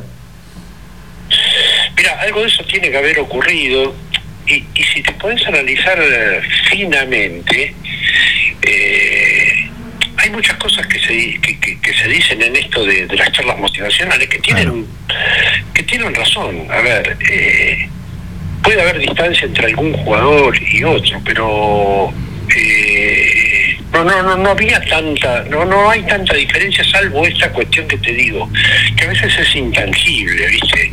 Que muchas veces es intangible, no a veces, que tiene que ver con el corazón, con el alma, con la cabeza, con la cabeza, perdón, que, que, que tanto influye en el deporte de alto rendimiento. Donde vos entraste flojito a un partido, te pasan por arriba. Eh, y fíjate, sin ir más lejos, para no comparar a los Pumas, fíjate un poco lo que sucedió en la final del último mundial. Inglaterra venía sobado de haberle ganado a los All Blacks nada menos en semifinales, Semifinales. Y, y- y el 70%, el 80% lo daba ya campeón del mundo y de repente se, se- se topa con un Sudáfrica que no lo dejó respirar, que se lo llevó puesto en cada situación de contacto y le terminó ganando eh, con, con holgura. Y fue un poco lo que pasó también en, en Parramatta los otros días. eh. Los Pumas se lo llevaron puesto con algunos rendimientos eh, individuales, pero recontra sobresalientes. Y Lo de Kremer fue descomunal, Matera, el chico Chocobares, la verdad la rompió.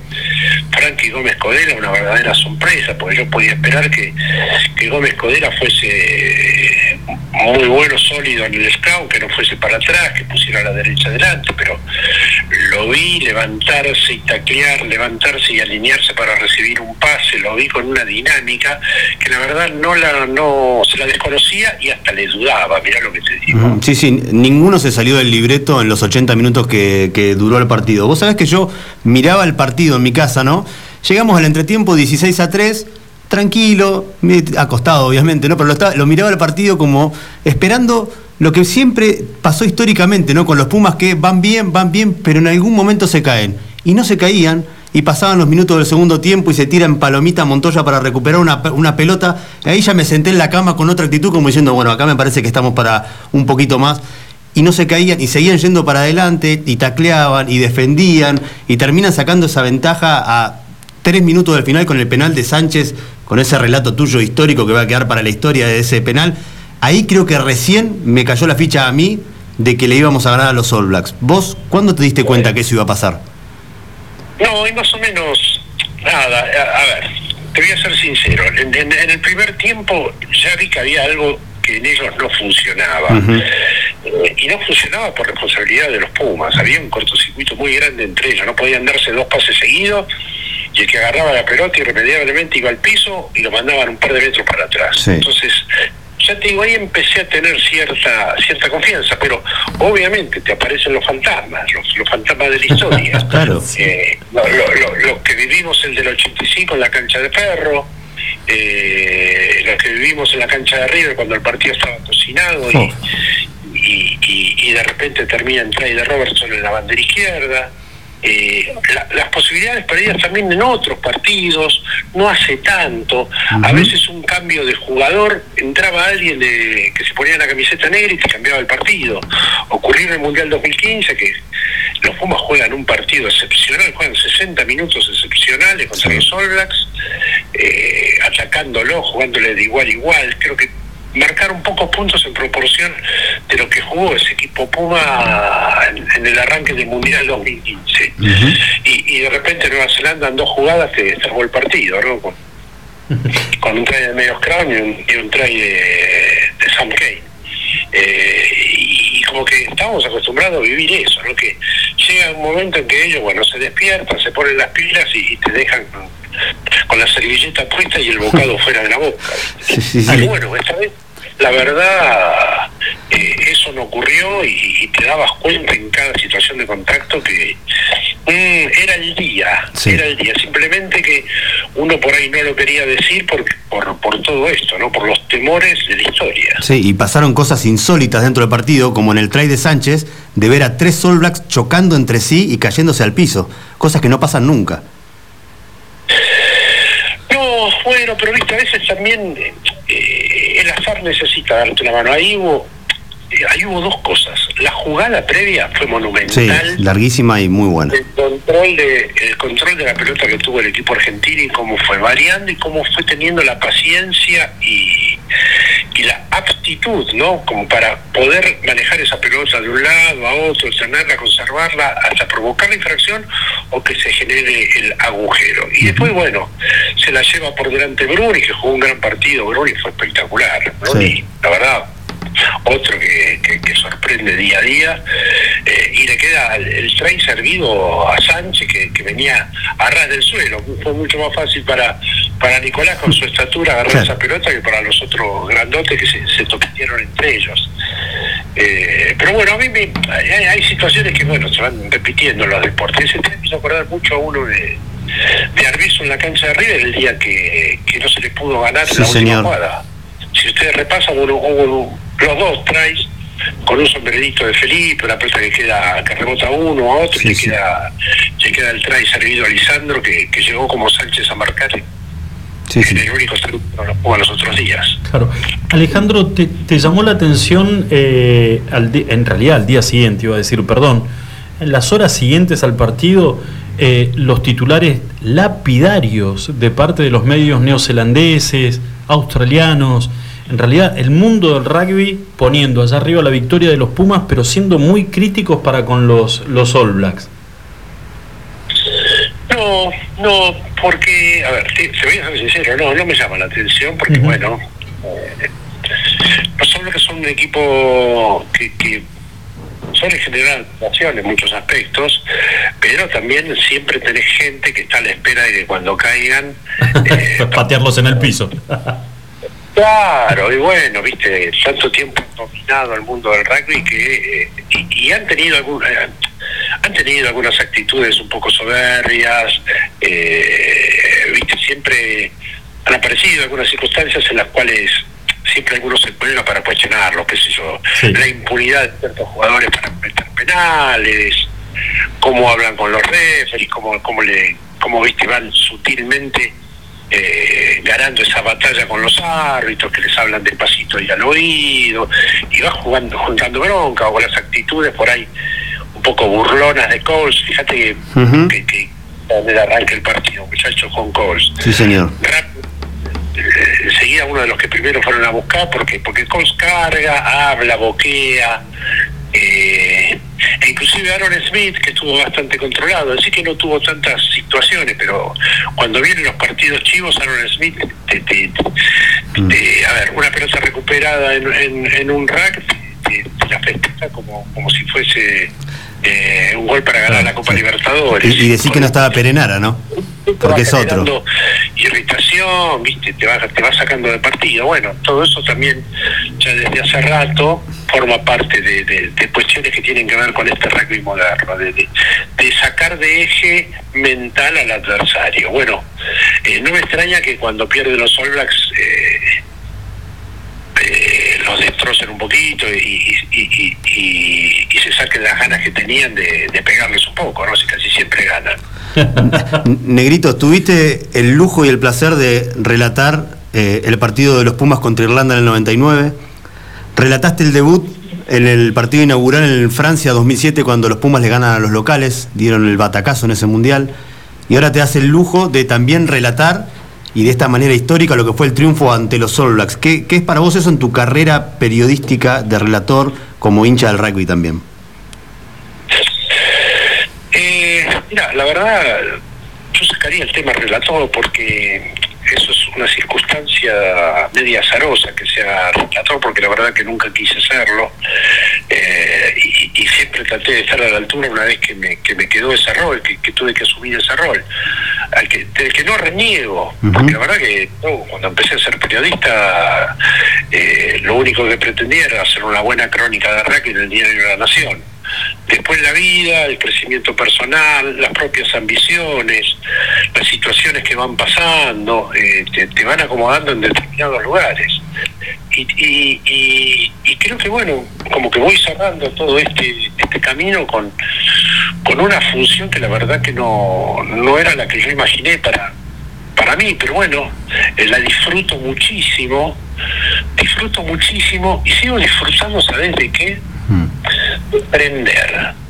Porque creo que es la motivación que, me, que, que tengo cada día que, que, que agarro el micrófono y que laburo al lado de, de muchachos que, que, que- han sentido la camiseta y que me transmiten un montón de cosas y, y de compañeros más jóvenes de los cuales también aprendí, Eh, ya sea productores o que salen al aire. Y de eso, de, de tratar de, de, de- de aprender y de disfrutar. Y te digo la verdad, yo hace rato que vengo disfrutando mucho y esto es, esto es un poco un, un disfrute o un goce pagano, digamos, eh, orgásmico. Eh, una victoria ante los All Blacks, eh, la verdad que, que lo sentí, lo sentí internamente y además, bueno, lo compruebo con las repercusiones, con esto de que me, me- han llamado un montón de colegas que se han puesto muy contentos y la verdad, tipos a los que admiro, que, que, que me feliciten y sobre todo que, qué sé yo, que, que valoren eh, mi carrera, la verdad que me, me pone muy contento. Me pone Hoy decíamos- muy contento. hasta me desacomoda porque no estoy acostumbrado A, a tanto mimo. A- nos- a, a tanta dulzura. a- Alejandro, nosotros hoy decíamos con Julio que, eh, por ejemplo, el gol de Maradona en el 86 a los ingleses, sin el relato de Víctor Hugo, es como que le falta algo, ¿viste? Es, no, no lo estás viendo completo. Necesitas escuchar de fondo Víctor Hugo con ese relato fabuloso. Y el de, el del- el de la madrugada del sábado es, es lo mismo, digamos. Tiene, tiene que tener la, esa que es tu voz, que es la voz de que acompaña todos los partidos de los Pumas y con, y con esa garra que le pusiste, ese sentimiento contenido, que hasta el minuto 76 yo seguí el relato y, era como que no te animabas a decir de que, de que todavía que habíamos ganado, no, no lo querías nombrar, no, nadie quería lechuciar lo que estábamos saboreando, pero que todavía no había finalizado. Pero igual, bueno, compararme con lo de Víctor Hugo, creo que me faltan algunas algunas musas, eh, bastante bastante más inspiración que lo que generó Víctor Hugo en ese relato de, de, de ese gol histórico. Eh, nada, traté de... Nada, salió lo que salió. Genial. A veces las cosas salen así y es, eh, no, no, no, no tiene mucha vuelta. Yo no soy de aquellos que preparan latiguillo, muletillas para, para, para tirar en algún momento. Eh, la verdad que no, no, no, no, no, no, si alguna vez lo quise hacer, creo que no, creo que lo hice forzadamente y, no me gustó. Entonces dejo que, que las circunstancias eh, me lleven y que salga lo que salga. Eh, y, y no cuestiono a aquellos que lo hacen, ¿no? Eh, eh, pero la verdad que, que nada, que sentí en un momento que había que dejarse de joder y empezar a disfrutar y que cada uno en su casa, cada uno en el lugar donde estuviese eh, viendo el partido soltase amarras, eh, largase las emociones y, empezase a, gozar de un momento que guardar ese segundo a segundo que fue el cierre del partido con, con estos muchachos ante los cuales ya se veía que la victoria esta vez no se escapaba. Eh, cada vez que uno escucha un relato del negro, cuando uno ve que se, empieza a envalentonar y empieza a levantar la voz y le empieza a poner emoción, es porque algo importante se va a venir. Porque un resultado importante para los Pumas está cerca de conseguirse, o por lo menos la actitud está ahí. Así que, negro, eh, primero te felicito por todo lo que, lo que hiciste este fin de semana, lo que haces siempre en realidad, pero bueno, lo que fue este relato, yo la verdad llegué casi hasta las lágrimas, por eso me atreví a mandarte un mensaje de felicitación, porque fue lo que sentí en ese momento, lo que decía Lucho recién, sin un relato tuyo, el triunfo de los Pumas hubiera sido histórico, pero sin tu relato no hubiera estado completa toda, toda la saga, por así decirlo. Y ojalá que este sábado y de acá en más en adelante queden muchos más relatos así tuyos, negro. Les agradezco, muchachos, les agradezco enormemente que me hayan llamado y, y- y estas palabras. Eh, seguiremos, seguimos cantando todavía. Gracias, negro, te mando un abrazo grande. Gracias por, gracias por estos minutos de tu tiempo. Bueno, el señor Alejandro Cosia, la voz de los partidos, la voz de los Pumas, ¿eh? el relator que dice, bueno, no, no mucho no, no le gusta, dice que Eh, mira con qué humildad también dice que ha sido todo de manera accidental, que ha llegado al lugar donde, sí. donde está, pero es. Es verdad, el negro Cosi era jugador de vóley. De jugador de vóley Claro se, hace, se, hace, sí. se hace periodista deportivo, empieza a trabajar en el año 95 con Tinelli. Él es uno de los primeros que empezó en Videomatch, que era cuando era un programa de deportes. Bueno, él cubría vóley ahí porque él jugaba al vóley, es jugador de vóley. De hecho, juega en una liga amateur de vóley todavía. Eh, y él cae en un canal que es de rugby tiene que empezar a relatar rugby. Y ahí empezó a conocer, a conocer, y lo que conoce y sabe y aprendió. Y él dijo recién, aprendo día a día y lo que más me da ganas de seguir haciendo lo que hago es porque sigo aprendiendo. Y eso es lo que él disfruta. Y se nota que aprendió. Ojalá que la cábala para este sábado a la madrugada este, no se corte, que siga intacta. Claro que sí. Señores, 34 minutitos pasaron de las 6 de la tarde. Gracias, Julito, por esta nota. ¿eh? Gracias, que no. Señores, pausita, ya volvemos. Iguan. Escuchanos online iguanradio.com.ar Buffalo Burgers. La hamburguesa evolucionó y está en la Patagonia. Descubrinos en Carrefour. Más carne, más cheddar, más panceta. El medallón más grande. Una variedad increíble de novillo de 180 gramos, cordero 150 gramos y pollo crujiente. Haz tu pedido desde tu celular en nuestra tienda online www.buffaloburgers.com.ar Buffalo Carrefour. Atendemos por WhatsApp 2966 47 96 49. Buffalo Burgers, la auténtica hamburguesa de la Patagonia. Laboratorios Prexa. Excelencia al servicio de tu salud. Análisis clínicos en modernas instalaciones y con equipamiento de última tecnología. Conoce nuestras sucursales en www.laboratorioprexa.com. Para más información, seguinos en Face e Instagram. Laboratorios Prexa. Excelencia al servicio de tu salud. Tu instinto de buen gusto, estilo y glamour te lleva a Madonna Santa. Ropa y accesorios de primeras marcas, moda y colecciones de temporada. Vestí según tu personalidad. Madonna Santa, Avenida Kirchner 865. Búscanos en Facebook e Instagram. Visítanos también en nuestra tienda online www.madonasanta.com.ar.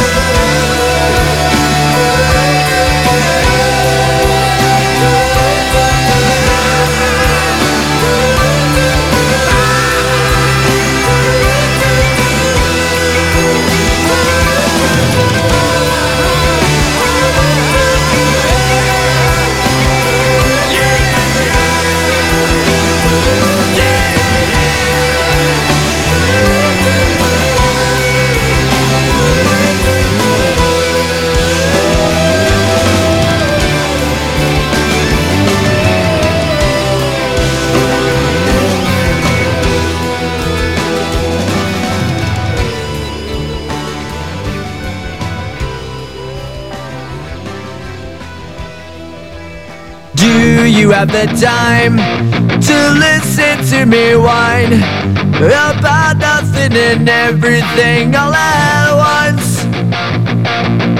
I am one of those melodramatic fools, neurotic to the bone, no doubt about it.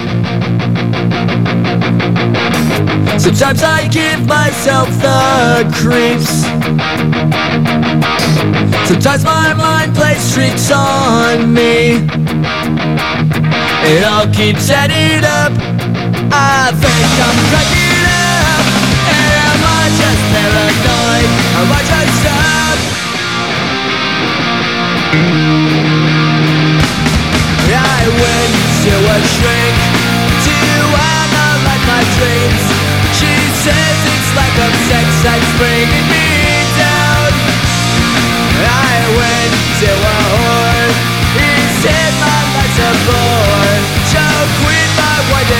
it's bringing her down. Sometimes I give myself the creeps. Sometimes my mind plays tricks on me. It all keeps adding up. I think I'm cracking up. Am I just paranoid? Yeah, yeah, yeah.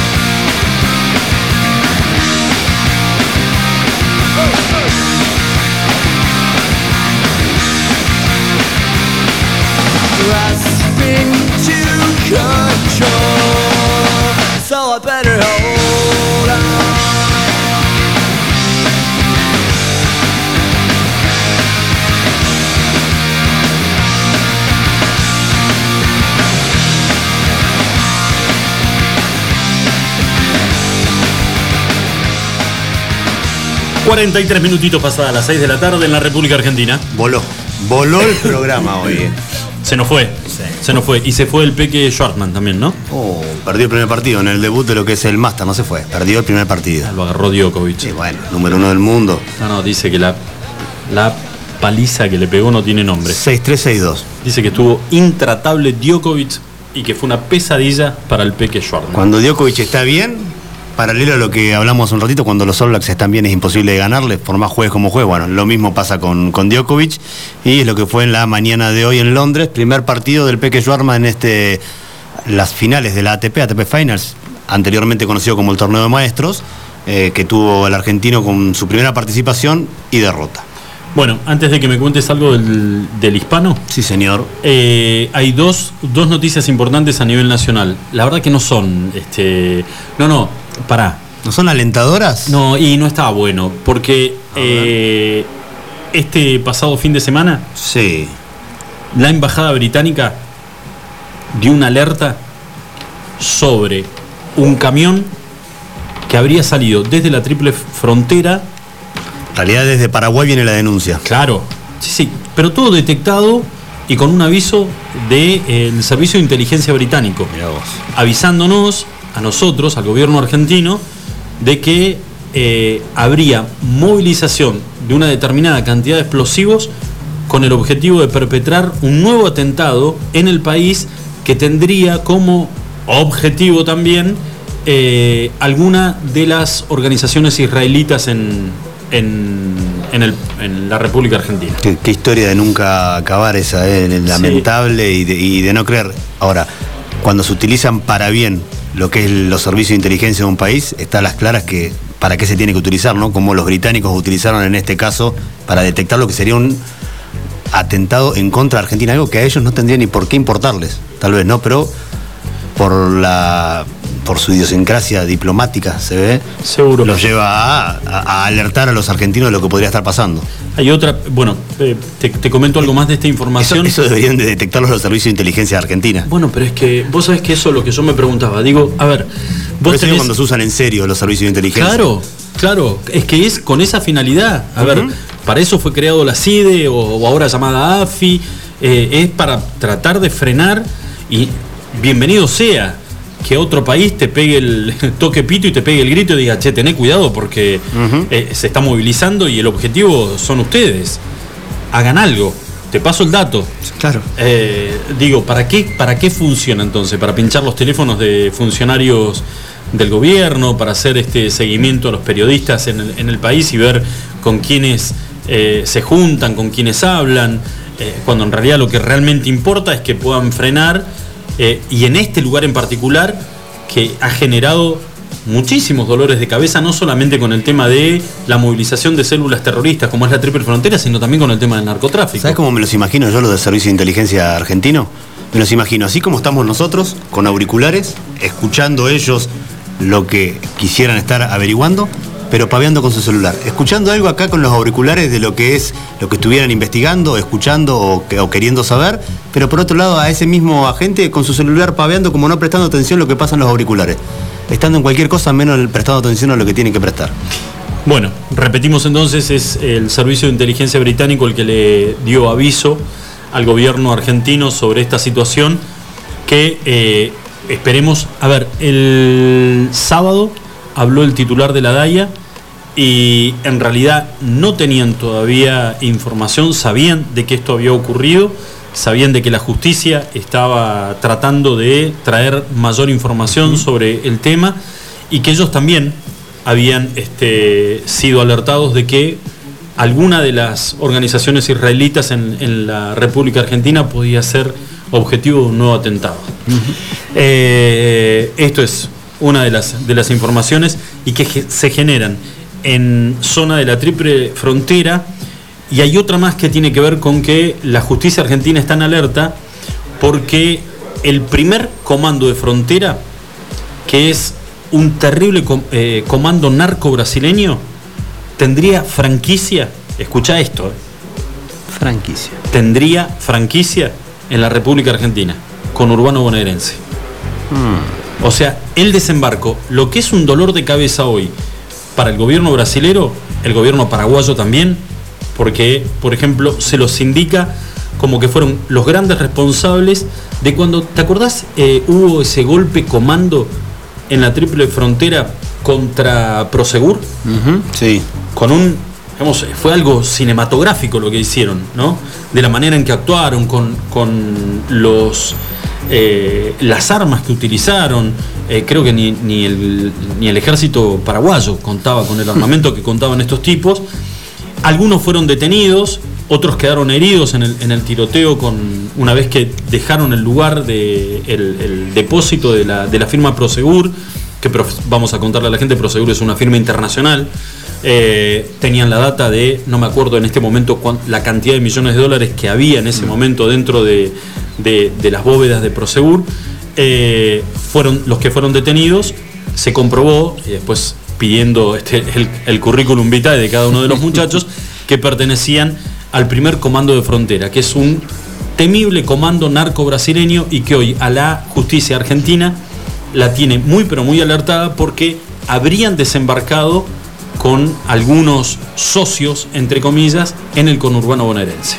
Bueno, todo tiene que ver con, con atentados, con. Nunca una delegación de, de científicos. Nunca unos, quieran- unos Boy Scouts que quieran No. venir a colaborar. No, no, no, no, no. No, no, y vienen todos a. No, tenés.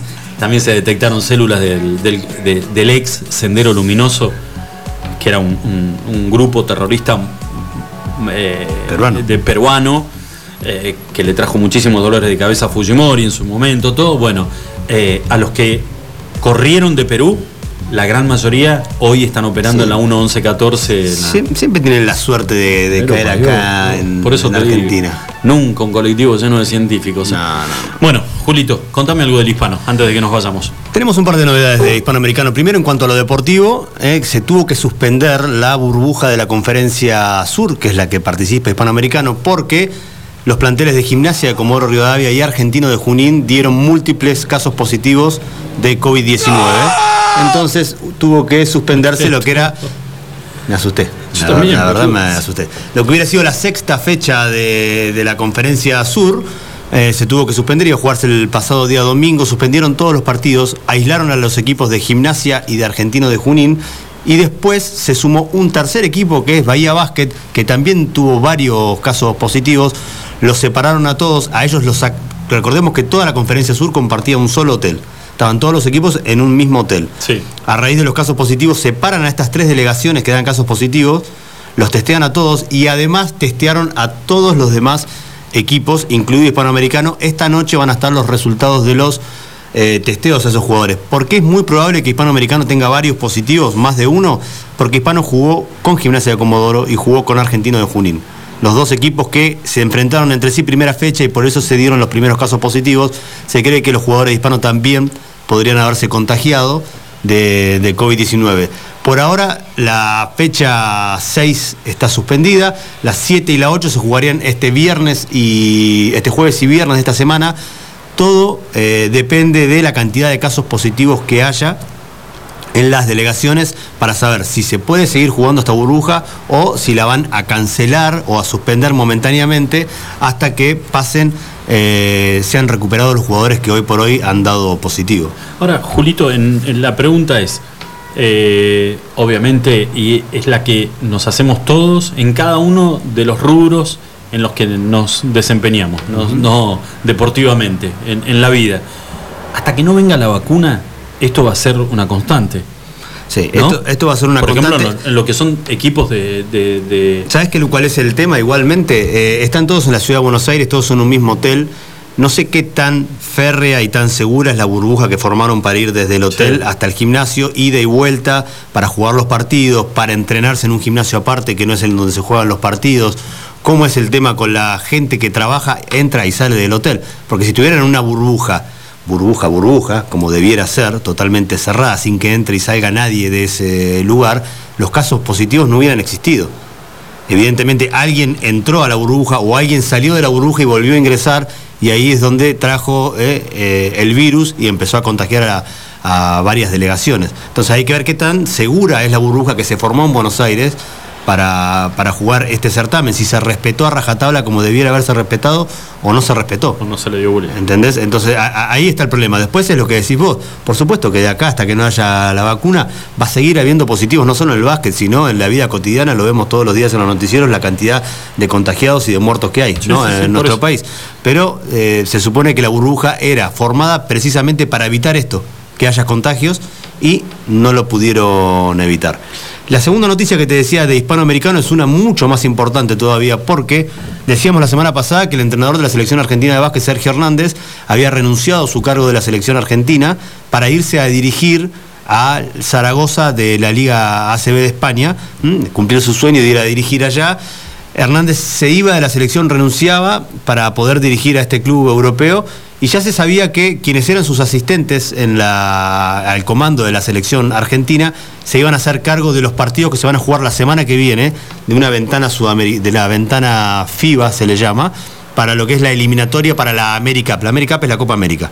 ¿sí? Hay tantos equipos en América que juegan al básquet que se hace una eliminatoria para después ir a jugar ese certamen. Bueno, eh, el equipo va a ser dirigido por los eh, asistentes de, de Sergio Hernández en la selección y quien quedó al frente ¿no? de- de- del equipo argentino es el entrenador de hispanoamericano precisamente. Gabriel Picato va a ser quien lleve las riendas del seleccionado en esta doble ventana que se va a estar jugando la semana que viene en Buenos Aires para que eh, la selección argentina clasifique o busque la clasificación para la próxima Mira que uno, pero eso, digamos, eso no, no trae aparejado que tenga que dejar de ser el técnico de, de- De del hispano. del hispano, no, para nada. Ah. El, el- el estatuto de la Confederación Argentina de Básquet, así como en otros países, muchos, incluso Estados Unidos lo tiene así también, eh, se puede tener el doble comando. Puedes dirigir un club y al mismo tiempo ser entrenador de la selección. Eh, Hernández creo que también podría haberlo hecho estando en España y siendo técnico de la selección, pero allá hay una competencia mucho más grande, más, más sólida, mucho más competitiva y hay otra economía también. Entonces allá lo quieren 100% dedicado al club y no puede venir acá.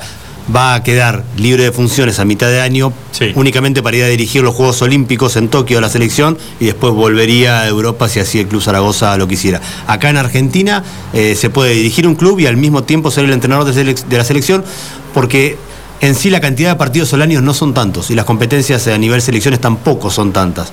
Entonces se les da la libertad de poder dirigir a un club y además a la selección. De hecho, todos los asistentes, como es el caso de Picato, Silvio Santander y algún que otro más que está dando vueltas ahora, eh, son asistentes en la selección argentina, además de dirigir equipos en la Liga Nacional. Ah, y le das continuidad además al tipo que siga estando en, eh, en- en actividad. Por supuesto. Perfecto. Julito, cuatro minutitos nada más para las 7 de la tarde. Cerramos el programa de día de hoy, quedamos este, a la espera de tener algún tipo de información. Con esto que damos hoy como primicia. Es eh, el tema de tener novedades sobre el caso Sofía Herrera, esta mujer que cruzó el límite eh, circulando, venía, cruzó el límite de Ramón Santos cuando vio la fotografía actualizada o una proyección de lo que sería hoy Sofía Herrera eh, automáticamente puso en aviso a las autoridades policiales diciendo de que ella conocía a esa chica, conocía a esa nena, había tenido contacto con ella en la localidad de Sarmiento, una localidad que está a 170 kilómetros de Comodoro Rivadavia, y que podía dar mayor información al respecto, a lo cual la policía se puso en contacto con la justicia y la justicia ordenó que se le tomara declaración indagatoria. Hay hermetismo, calculamos que también deben existir algunas medidas judiciales con respecto a esta declaración. Yo creo que para que la investigación y si llega a ser fidedigna todos estos datos que da esta mujer, Actuar rápidamente. actuar rápidamente y poder llegar a dar con el paradero. Ojalá, ojalá que así sea. Así que bueno, estamos a la expectativa de que surja alguna otra información con respecto a esto. Julín, nos encontramos mañana como todos los días. Qué lunes, claro que sí, mañana martes, mejor que nunca. A partir de las 5 de la tarde, señores, buen día para todos. Hasta mañana. Chau, chau. Extremi. Extremi. El programa que nos alegra la tarde. Lucho Potel, Julio Seguí. Extremi. Segunda temporada. Igual. Lunes a viernes, 17 a 19 horas. Escúchanos online. iguanradio.com.ar